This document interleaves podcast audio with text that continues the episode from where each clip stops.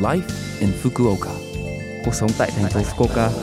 Chương trình này được truyền tải dưới sự hỗ trợ của thành phố Fukuoka. Chào buổi sáng tất cả mọi người, tôi là DJ Lưu Văn Cường. Trong chương trình này, chúng tôi sẽ cung cấp thông tin sinh hoạt và các sự kiện để mọi người có thể có thời gian vui vẻ và thoải mái ở Fukuoka. Thứ sáu hàng tuần, tôi là Lưu Văn Cường, đến từ Việt Nam, sẽ truyền tải thông tin đến với các bạn. Chỉ một chút thời gian ngắn thôi, nhưng rất mong các bạn hãy cùng đồng hành với mình nhé. Cuộc sống tại thành phố Fukuoka. Thành phố Fukuoka tự hào là một trong những nơi có hệ thống giao thông tốt nhất ở Nhật Bản, chẳng hạn như gần sân bay với trung tâm thành phố, xe lửa và tàu điện ngầm chạy theo hướng Bắc, Nam, Đông, Tây và nhiều tuyến xe buýt. Một tuyến mới kết nối Tenjin và Hakata đã được thêm vào tàu điện ngầm, việc đi lại trở nên thuận tiện hơn.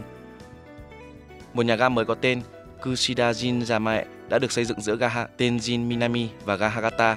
Cho đến nay, cơ sở thương mại lớn Kenno City Hakata chỉ cách ga tàu điện ngầm gần nhất một đoạn đi bộ ngắn. Trước đây mất khoảng 8 đến 10 phút nhưng bây giờ có thể hoàn thành trong khoảng 2 đến 3 phút.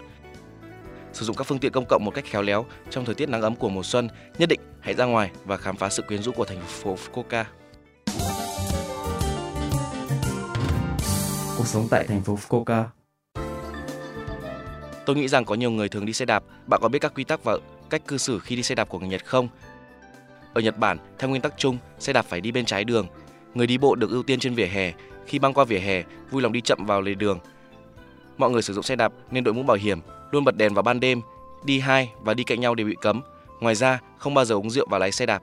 Lái xe đạp trong khi cầm ô hoặc sử dụng điện thoại di động hoặc tai nghe rất là nguy hiểm, vì vậy đừng làm điều đó. Hãy chắc chắn để xe đạp của bạn trong bãi đậu xe đạp.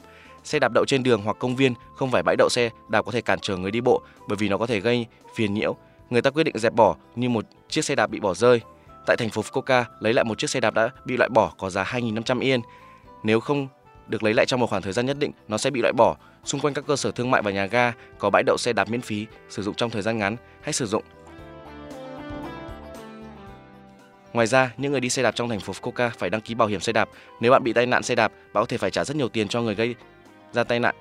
Ví dụ, nếu bạn có bảo hiểm xe đạp, nếu bạn làm bị thương ai đó khi đi xe đạp, ngay cả cuối cùng chi phí y tế vân vân cũng trả thay cho bạn. Hãy chắc chắn mua bảo hiểm xe đạp trong trường hợp tay xảy ra tai nạn.